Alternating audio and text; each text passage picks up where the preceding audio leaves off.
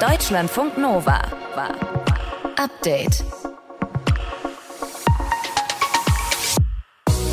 Wie kann man Geld investieren in Aktien, ohne ein Arsch zu sein? Ich versuche es mal zu übersetzen. Also wie kann man das so machen, dass klar ist, mit meinem Geld kaufe ich Aktien, die nachhaltig sind, weil die Unternehmen zum Beispiel auf grüne Energien setzen oder darauf achten, dass die Menschen, die dort arbeiten, fair bezahlt werden. Grüne Geldanlagen, die legen ihren Fokus genau darauf. Was es bringt, sein Geld in diese grünen Geldanlagen reinzustecken, das erfahrt ihr in dieser Episode vom Update Podcast am 2. August. Und wir schauen auf den Tod einer der wichtigsten Männer der Terrororganisation Al-Qaida, Ayman al-Sawahiri. Der Chef von Al-Qaida ist bei einem Drohnenangriff getötet worden. Gerade jetzt war für die USA ein solches Signal in Richtung Al-Qaida wichtig, weil ja Al-Qaida letztes Jahr mit den Taliban zusammen in Afghanistan den Kampf für sich entschieden hat. Guido Steinberg von der Stiftung Wissenschaft und Politik, der erklärt uns, was der Tod von al-Zawahiri für Al-Qaida bedeutet und welche Relevanz die als Terrororganisation eigentlich noch haben. Und wir sprechen über die Frage, ob die Klimawandelforschung zu optimistisch ist. Es gibt nämlich durchaus Modelle, nach denen stirbt die Menschheit in großen Teilen der Welt aus. Anke van der Weyers hier. Und Sonja Meschkat auch. Ihr hört zu, das ist schön. Deutschlandfunk Nova. The United States successfully concluded an airstrike in Kabul, Afghanistan that killed the emir of Al-Qaeda. Der Chef der Terrororganisation Al-Qaida, Ayman al-Sawahiri, ist bei einem US-Drohnenangriff getötet worden. Das hat der Präsident der USA, Joe Biden, bestätigt. Justice has been delivered, and this terrorist leader is no more. People around the world no longer need to fear the vicious and determined killer. Niemand müsse sich jetzt mehr vor diesem Mörder fürchten, sagt Biden. Al-Zawahiri soll 2001 gemeinsam mit Osama bin Laden auch die Anschläge vom 11. September geplant haben. Und wir fragen uns, was bedeutet dieser Verlust jetzt für Al-Qaida? Das kann uns Guido Steinberg einordnen von der Stiftung Wissenschaft und Politik. Er forscht zu islamistischem Terrorismus. Guido, ist das ein echter Schlag gegen Al-Qaida oder stecken die das mehr oder weniger gut weg? Nein, das ist schon ein echter Schlag. Man hat das zuletzt 2011 gesehen. Der Tod von Osama bin Laden, der hat die Organisation doch sehr, sehr stark geschwächt. In einer Phase, als sie gerade versucht hat, sich neu zu organisieren. Und gerade jetzt war für die USA ein solches Signal in Richtung Al-Qaida wichtig, weil ja Al-Qaida letztes Jahr mit den Taliban zusammen in Afghanistan den Kampf für sich entschieden hat. Ähm, jetzt ist Al-Sawahiri getötet worden. Steht da jetzt im Prinzip sofort der Nachfolger fest? Ja, in der Theorie schon. Es gibt eine Nummer zwei, die auch schon lange Jahre prominent in der Führung der Organisation arbeitet. Das ist eine Ägypter namens äh, Saif al-Adl. Das Problem mit dem Herrn Adl ist, dass der sich in Iran aufhält. Der konnte sich da zwar zumindest einige Jahre recht frei bewegen, er lebt in Teheran, aber es ist doch schwierig für eine Organisation wie Al-Qaida, die ja auch prinzipiell iranfeindlich ist, von einer Person geführt zu werden, die letzten Endes dann doch unter der Kontrolle Irans und der iranischen Revolutionsgarden steht. Das ist leider etwas kompliziert. Ich kann nur im Moment keine andere Alternative erkennen. Ich denke, dass die Al-Qaida-Führung vielleicht versuchen wird, jemand anderen zu finden. Das wird ihr aber schwerfallen, weil die Amerikaner auch in anderen Kriegsgebieten, vor allem in Syrien, in den letzten Jahren sehr viele Al-Qaida-Kommandeure getötet haben. Wie gefährlich ist Al-Qaida als Terrororganisation für sich genommen denn überhaupt noch? Nun, ich denke, dass sie in der westlichen Welt kaum noch eine Gefahr darstellt. Das vor allem, weil sie in den letzten Jahren nicht mehr junge Leute hat rekrutieren können. Junge Leute sind immer mehr zum islamischen Staat gegangen und der IS hat dementsprechend auch mehr Anschläge in der westlichen Welt verübt. Die große Gefahr, die von Al-Qaida ausgeht, ist eher eine regionale. Sie ist in Afghanistan noch vertreten. Das Bündnis mit den Taliban scheint intakt zu sein. Sie ist in Syrien vertreten, im Jemen, vor allem aber in Westafrika und in der Sahelzone. Und dort trägt sie dazu bei, dass in den letzten Jahren mehrere Staaten immer instabiler geworden sind, vor allem Mali und Nachbarstaaten. Und davon geht die indirekte Gefahr auch für Europa aus, weil natürlich das wissen wir von Al-Qaida 2001, eine Gefahr, die weit weg scheint, nicht weit weg sein muss. Damals hat ja Al-Qaida von Afghanistan aus Anschläge in den USA geplant. Und äh, wenn die Organisation in Westafrika, im Jemen oder in Syrien noch einmal stärker wird, dann müssen wir auch damit rechnen, dass sie wieder versucht, den Westen anzugreifen. Du hast jetzt gerade schon die Taliban angesprochen. Erklär uns, wie sehr unterstützen denn die Taliban Al-Qaida? Wie ist da der Zusammenhang? Nun, die Taliban sind die Schutzmacht von Al-Qaida und das ist schon seit 1996 so. Damals ist Osama bin Laden nach Afghanistan umgezogen. Er musste damals den Sudan verlassen und seitdem gibt es dieses Bündnis. Und das Bündnis ist stabil, weil Al-Qaida den Taliban auch etwas angeboten hat. Also die Taliban schützen Al-Qaida.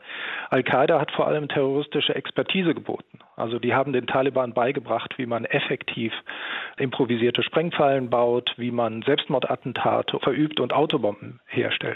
Und damit haben sie ihren Beitrag zum Sieg der Taliban im letzten Jahr geleistet. Und so haben sie sich auch eine gewisse Loyalität der Taliban verschafft. Und es gibt keinerlei Anzeichen dafür, dass dieses Bündnis geschwächt ist. Im Gegenteil, die Tatsache, dass Zawahiri in Kabul getötet wurde, ist ein deutlicher Beleg dafür, dass die Taliban weiterhin die Terroristen schützen. Ayman al-Zawahiri, der Chef von Al-Qaida, ist getötet worden. Was es für die Terrororganisation bedeutet, darüber haben wir gesprochen mit Guido Steinberg. Vielen Dank für das Gespräch. Deutschlandfunk Nova.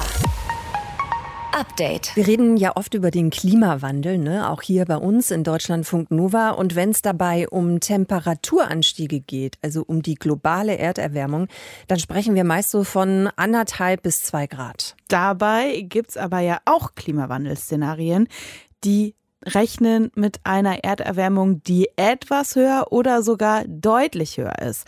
Aber solche extremen Klimaszenarien oder Worst-Case-Szenarien, die werden überhaupt nicht ausreichend beachtet. Davor warnt jetzt zumindest ein internationales Forschungsteam in einem Artikel im Fachmagazin PNA. S. Wiebke Lehnhoff aus unseren Wissensnachrichten hat sich das nochmal genauer angeguckt für uns.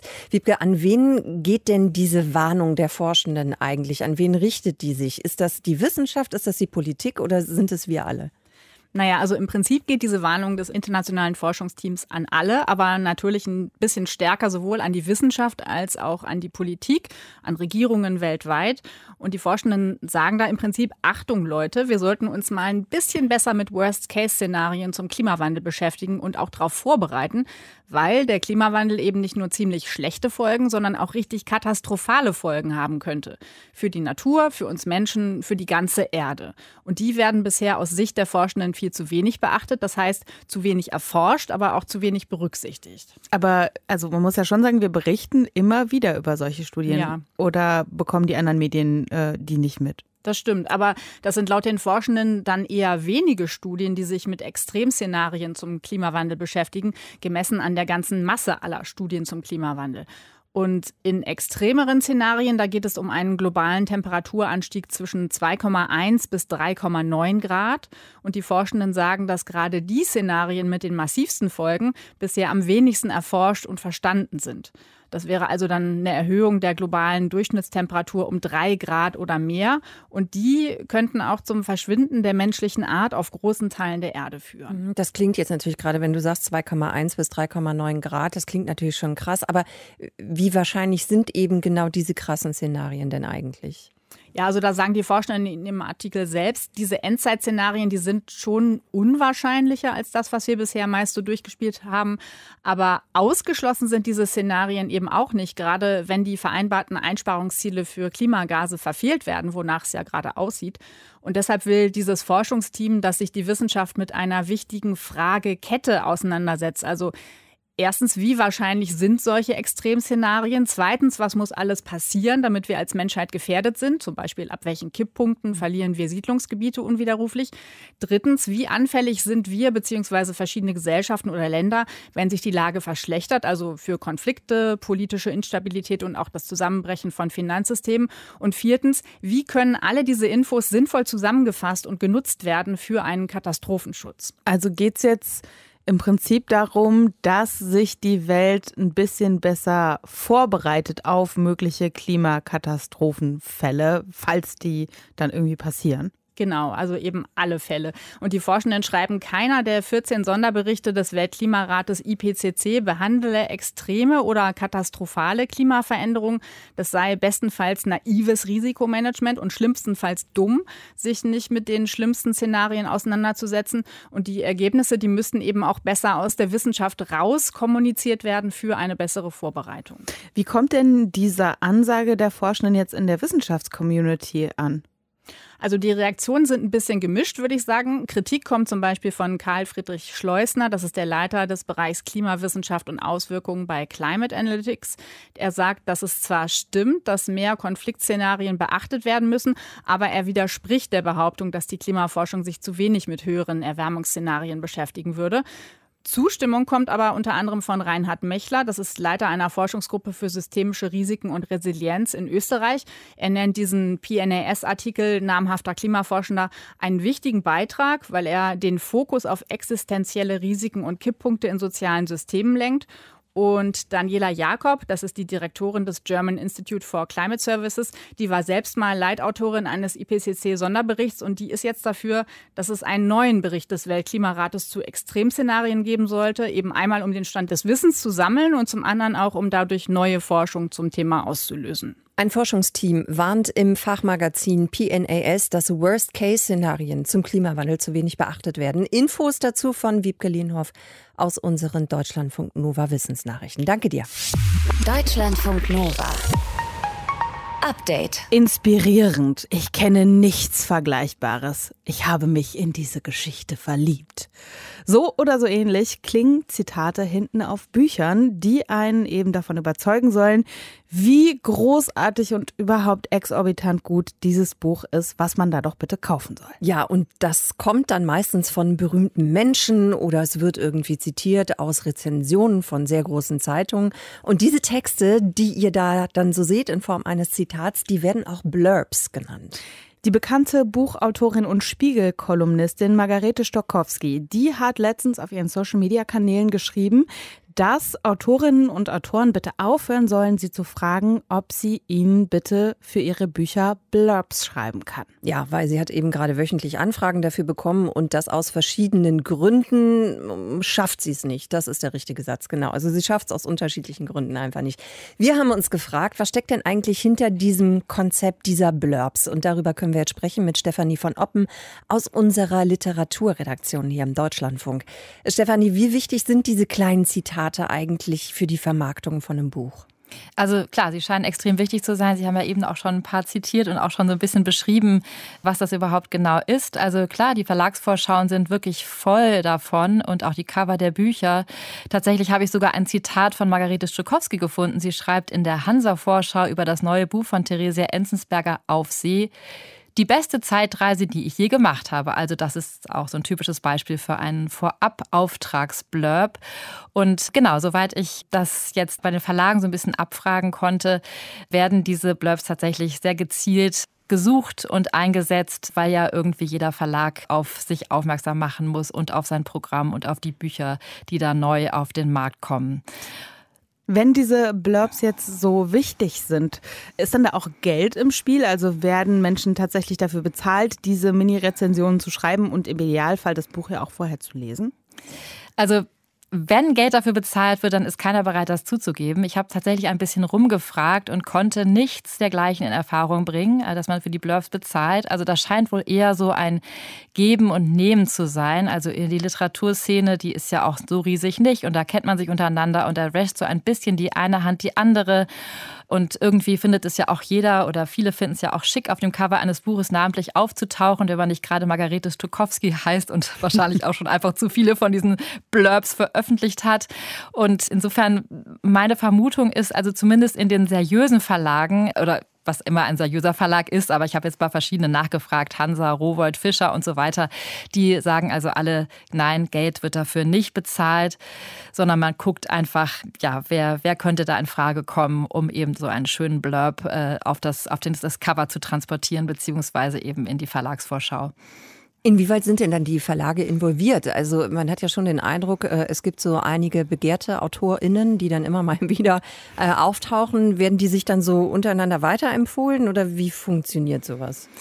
Ja, genau. Ich habe mit der, ähm, zum Beispiel die Pressechefin vom Hansa Verlag hat mir erzählt, also ja, wenn Sie jetzt einen Roman auch aus dem Ausland haben, dann, dann gucken Sie einfach, welcher Autor, welchen Autor könnte das Buch interessieren und dann fragt man da halt mal an und im Zweifel liefert der Autor dann auch und beim nächsten Mal ist es dann halt wieder umgekehrt. Also das wird schon sehr gezielt gemacht. Die forsten halt die Rezensionen durch, die forsten die Rezensionen im Ausland und im Inland durch, je nachdem, woher die Bücher kommen und suchen nach Zitaten, die eben auch oft so ein bisschen allgemeingültig sind.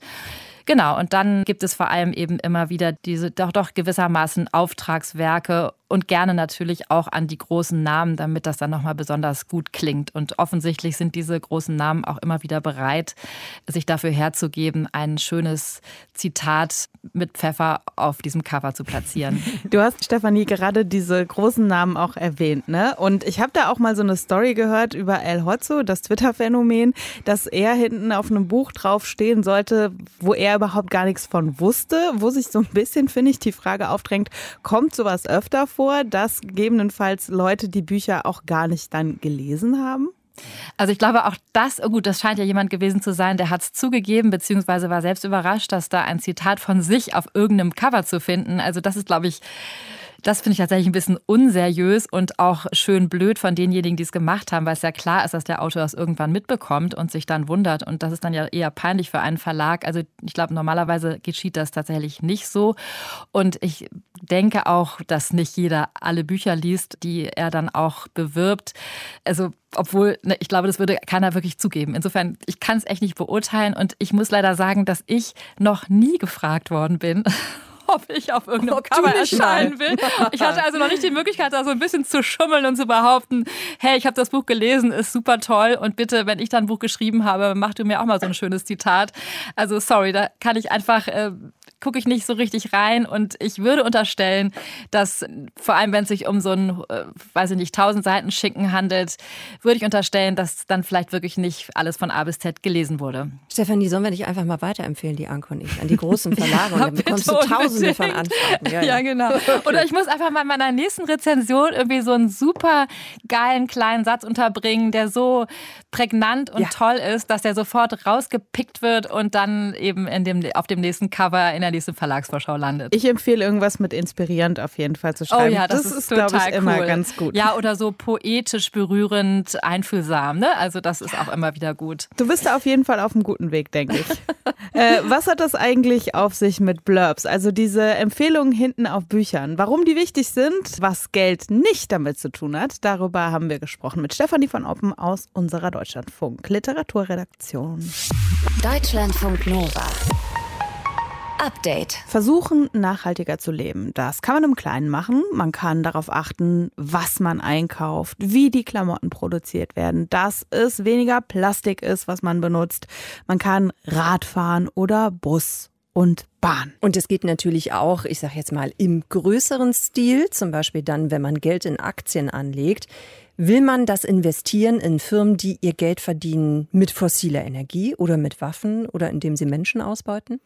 Die EU-Kommission, die will, dass Menschen bei Wertpapieren auch über diese Fragen nachdenken. Und deshalb sollen AnlageberaterInnen ab sofort auch wirklich sehr genau nachfragen, ob das Geld nicht auch nachhaltig investiert werden soll. Ja, und genau mit der Frage wollen wir uns deswegen jetzt auch mal beschäftigen. Wie sinnvoll ist es also, in grüne Aktien zu investieren? Das klären wir jetzt zusammen mit Stefan Wolf aus dem ARD Börsenstudio. Stefan, ist es schlau, in grüne Aktien zu investieren, wenn ich Gewinn haben will? Na, genau genommen kommt man ja fast gar nicht mehr dran vorbei, denn das Thema ist nicht neu und ganz viele haben das für sich entdeckt und äh, ganz im Gegenteil müssen sich inzwischen Unternehmen Fragen gefallen lassen, wenn sie sich nicht an Nachhaltigkeitskriterien orientieren. Da geht es ja nicht nur um die Umwelt, sondern auch um das Sozialverhalten eines Unternehmens. Wie gehe ich mit meinen Mitarbeiterinnen und Mitarbeitern um? Oder die Frage, ob ich das Unternehmen anständig führe oder nicht. Da kommt man dann auf das Stichwort Korruption. Das alles spielt mit rein und äh, deshalb müssen sich Anlegerinnen und Anleger sowieso die Gretchenfrage stellen. Wie wie halte ich es mit der Nachhaltigkeit, was will ich da machen. Jetzt gibt es die Unterstützung von den Anlageberaterinnen und Anlageberatern dazu.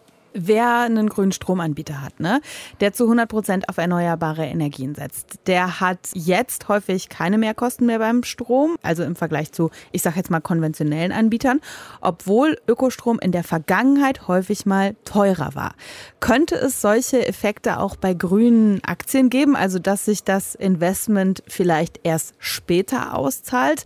Dann aber so richtig? Bei solchen Engagements sollte man sowieso einen langen Atem haben. Wer sich in einem Unternehmen engagiert, und genau das macht man ja, wenn man Aktien kauft, dann beteiligt man sich an dem Unternehmen und diese Beteiligung ist langfristig angelegt. Das heißt also, die Früchte, die werden Zug um Zug, aber eben langfristig geerntet. Und das ist bei nachhaltig wirtschaftenden Unternehmen nicht anders als bei allen anderen. Das, das war mal so ein schönes Märchen, was man sich erzählt hat, als das mit der Nachhaltigkeit losging, dass man gesagt hat, hat, ja, da investieren die Gutmenschen und die verzichten dann auf Gewinn und wir machen den fetten Gewinn eben mit Alkohol, Drogen, Waffen und so weiter und so fort. Das hat sich so ein bisschen umgekehrt, das hat sich erledigt. Inzwischen sind diese Unternehmen, man denke an Windkraftunternehmen, man denke an Solarunternehmen, hochprofitabel. Wie stark bewegt sich denn gerade überhaupt was bei diesem Markt, also bei den grünen Aktien im Moment? Grüne Aktien bewegen sich nicht anders als alle anderen auch, denn man findet ja auch grüne Aktien zum Beispiel im deutschen Aktienindex, wo die 40 größten Unternehmen aus Deutschland, die man an der Börse finden kann, gelistet sind. Da, es gibt ja, es gibt natürlich auch einzelne grüne Indizes, aber auch dort finden sich nachhaltig wirtschaftende Unternehmen oder Unternehmen, die sagen, wir denken jetzt verstärkt drüber nach oder die sagen, wir verzichten auf Korruption und Bestechung. Das sind ja alles Prozesse, die man gemacht hat. Von daher bewegen sich, kann man inzwischen sagen, die Aktien eigentlich mit dem Gesamtmarkt mit. Wenn es gut läuft mit der Konjunktur, dann geht es denen auch gut. Wenn es schlecht läuft mit der Konjunktur, dann geht es ihnen eben weniger gut. Jetzt mal so ganz praktisch gefragt mit Blick auf diese neue Richtlinie. Wir haben eben gesagt, das betrifft die AnlageberaterInnen, die eben jetzt darüber informieren müssen, über dieses nachhaltige Investieren. Muss ich als Anlegerin jetzt irgendwas beachten, was letzte Woche vielleicht irgendwie noch anders war? Nein, eigentlich ist alles wie vorher, nur dass man sich eben die Gretchenfrage stellen lassen muss. Sag mal, wie hältst du es eigentlich mit der Nachhaltigkeit? Aber grundsätzlich gilt ja sowieso die Faustregel. Wenn man sich mit Unternehmen beschäftigen möchte, wenn man sich mit Aktien beschäftigen möchte, dann muss man sich mit den Bilanzen beschäftigen. Dann muss man mit dem Geschäftsmodell sich mal so ein bisschen auseinandersetzen, um zu gucken, ob man das überhaupt versteht. Einer der Hauptleitsätze ist ja, kaufe nie Aktien eines Unternehmens, deren Geschäftsmodell du nicht verstehst. Das ist dann bei Autos relativ einfach, aber bei anderen Geschäftsmodellen dann schon wieder komplizierter. Diese Grundregeln, die sind eigentlich universell und überall vorhanden. Und dann kann man sich eben fragen, welchen Kick möchte ich haben, was möchte ich gerne für die Zukunft mitnehmen und wie möchte ich vielleicht mit meinem Engagement die Zukunft gestalten und vielleicht Wandel gestalten. Obwohl, das ist natürlich Aufgabe der Politik eigentlich und deshalb auch, gibt es auch eine ganz große Kritik an dieser Richtlinie, dass man sagt, naja, die Politik, die hat da die Verantwortlichkeit so ein bisschen weitergeschoben, auf die Anlegerinnen und Anleger abgewälzt und die müssen nun sehen, wie sie klarkommen. Lohnt es sich, in grüne Aktien zu investieren? Wir haben darüber gesprochen mit Stefan Wolf. Danke dir. Deutschlandfunk Nova. Update. Let's face it, im Internet passieren Sachen. Die passieren einfach. Und niemand kann so ganz genau erklären, warum eigentlich. Auf einmal sind sie da, so wie Mr. Man und Little Miss. Die beiden sind gerade, ja, ich glaube, da untertreibe ich nicht, King and Queen of Memes. Das sind so kleine gezeichnete Figuren. Die haben einen ziemlich großen Kopf und direkt unter dem Kopf sind die Füße. Also die haben jetzt gar nicht so einen Körper im klassischen Sinne. Und diese Figuren, die kommen eigentlich aus einem Kinderbuch aus den 70er Jahren. Aber jetzt sind sie aktuell Meme-Stars. Das Prinzip äh, hinter dem Ganzen ist, die beiden zeigen so, ja, ich sag mal, kleine Ticks, kleine Obsessionen, die man vielleicht hat. Also wenn ihr zum Beispiel so obsessed seid mit Kochen oder sowas ähnlichem, dann werdet ihr Little Miss könnte jeden Tag dreimal kochen und hätte immer noch eine saubere Küche oder so ähnlich. Genau, was dieses Ding mit Mr. Man und Little Miss ist, das hat Deutschlandfunk Nova Reporter Stefan Beuting mal versucht zu klären. Der erste Little Miss Meme Sticker, der in meiner Timeline auftaucht, trägt den Titel Little Miss needs all 96 of these browser tabs leichtes Schmunzeln und irgendwie so ein Gefühl ertappt zu sein, weil Ja, auch bei mir sind es gerade wieder viel zu viele. Die Little Miss Memes vor ein, zwei Wochen sind die mir irgendwie untergekommen, aber tatsächlich eher darüber, dass sich Leute in meiner Timeline darüber beschwert haben und gesagt haben, ich kann es nicht mehr sehen. Das ist Anne Leiser, Doktor in Medienpsychologie. Sie forscht an der Uni Bremen zu Internet-Memes und sie kann mir hoffentlich dabei helfen, herauszufinden, warum gerade diese kleinen Little Miss und Mr. Man Kopffüßler diese in den 70ern entstandenen kleinen Kinderbuchfigürchen sich gerade jetzt in 2022 so derartig im Netz vermehren. Um zu verstehen, warum bestimmte Memes viral gehen, ist es hilfreich, wenn man so ein bisschen eine größere Frage stellt nach Funktion und Nutzen. Im Netz gibt es Meme Maker. Mit denen kann ich selbst diese kleinen Figürchen nutzen und mit meinem eigenen Text versehen. Funktion und Nutzen dieser Texte wenn ich durchscrolle, dann sehe ich viele, die von ihren NutzerInnen erzählen, aus deren Alltag. Little Miss canceling plans to cuddle her dog. Meistens auch kleine Peinlichkeiten oder Guilty Pleasures. Little Miss Spotify Addict. Aber das Meme ist auch offen für Themen wie seelische oder körperliche Probleme, Kaufsucht, Übergewicht, Arbeitsbelastung. Little Miss Back Problems. Recht viele lassen Aufschlüsse darüber zu, was vielleicht Menschen auch an Diagnosen haben. Also sie, sie offenbaren ja sehr viel, sehr private Details. Es ist ja nicht nur, ich mag jetzt ein Käsebrot, sondern das ist ja schon so, hey, ich habe vielleicht irgendeine Krankheit oder ich kämpfe mit irgendwie wirklich einem, einem Thema, einem Trauma. Insofern machen sich Leute ja da schon sehr nackt gerade mit diesem Meme. Die Funktion des Little Miss Memes, ich kann mich öffnen, ohne dabei vollständig aus der Deckung kommen zu müssen etwas von mir preisgeben und schauen, ob das bei anderen etwas in Schwingung versetzt, ob was zurückkommt. Der Kern von diesem Meme zu sein scheint, ich plaudere jetzt quasi so ein Geheimnis über mich aus, ich offenbare etwas von mir, das ist schon sehr persönlich. Und ja, das haben jetzt vielleicht nicht alle Memes in dem Umfang. Das Meme als kleiner kultureller Container, den ich wahrnehmen und benutzen kann, dem ich etwas zufüge, ihn teile. Das wiederum, sagt Anne Leiser, ist allerdings auch eine Grundeigenschaft von Memes, die damit ihrer Meinung nach eine ganz entscheidende Funktion für uns erfüllen. Ich glaube, dass wirklich Memes sehr viel Zugehörigkeit ermöglichen, weil ähm, das ist halt ein Format, was vertraut ist. Das sind Inhalte, das sind, das sind ja auch nur, nur oft nur kleine ähm, Informationen, die da geteilt werden. Das ist ja kein Roman, den man schreibt. Also auch gerade wenn man jetzt irgendwie an sowas denkt, wie zum Beispiel das MeToo-Hashtag, das ist ja auch im Wesentlichen ein, ein Meme. Das hat die Kernbotschaft, die Idee. Sehr viele Frauen wurden schon sehr oft Opfer von sexueller Gewalt und alle können unter diesem Mantel quasi eine persönliche Geschichte teilen. Die Welt ist gerade tierisch komplex und ungemütlich. Die Mr. Man und Little Miss Figuren sind unschuldig simpel. Die Distanz zwischen uns allen ist ja in der Pandemie gewachsen. Das Meme öffnet hier einen Raum für Persönliches, für Nähe, und Generationen von Menschen kennen die Figürchen aus ihrer Kindheit. Sie ermöglichen uns eine kurze Flucht ins Frühjahr. Dann können sie halt Teil von einem größeren Diskurs sein. Sie können halt den, den öffentlichen Diskurs mitbestimmen, mitgestalten und äh, sie können darauf einwirken. Und einiges davon, was wir gerade hier anhand der Little Miss Memes lernen und verstehen, hilft uns vielleicht auch dabei, den nächsten Meme-Hype richtig einzusortieren eigentlich kann man schon sagen, dass der Trend, wenn er, wenn er jetzt schon so gepiekt hat, wie er jetzt momentan ist, dann ist er schon fast wieder vorbei. Deutschlandfunk Nova. Update. Immer Montag bis Freitag auf deutschlandfunknova.de und überall, wo es Podcasts gibt. Deutschlandfunk Nova.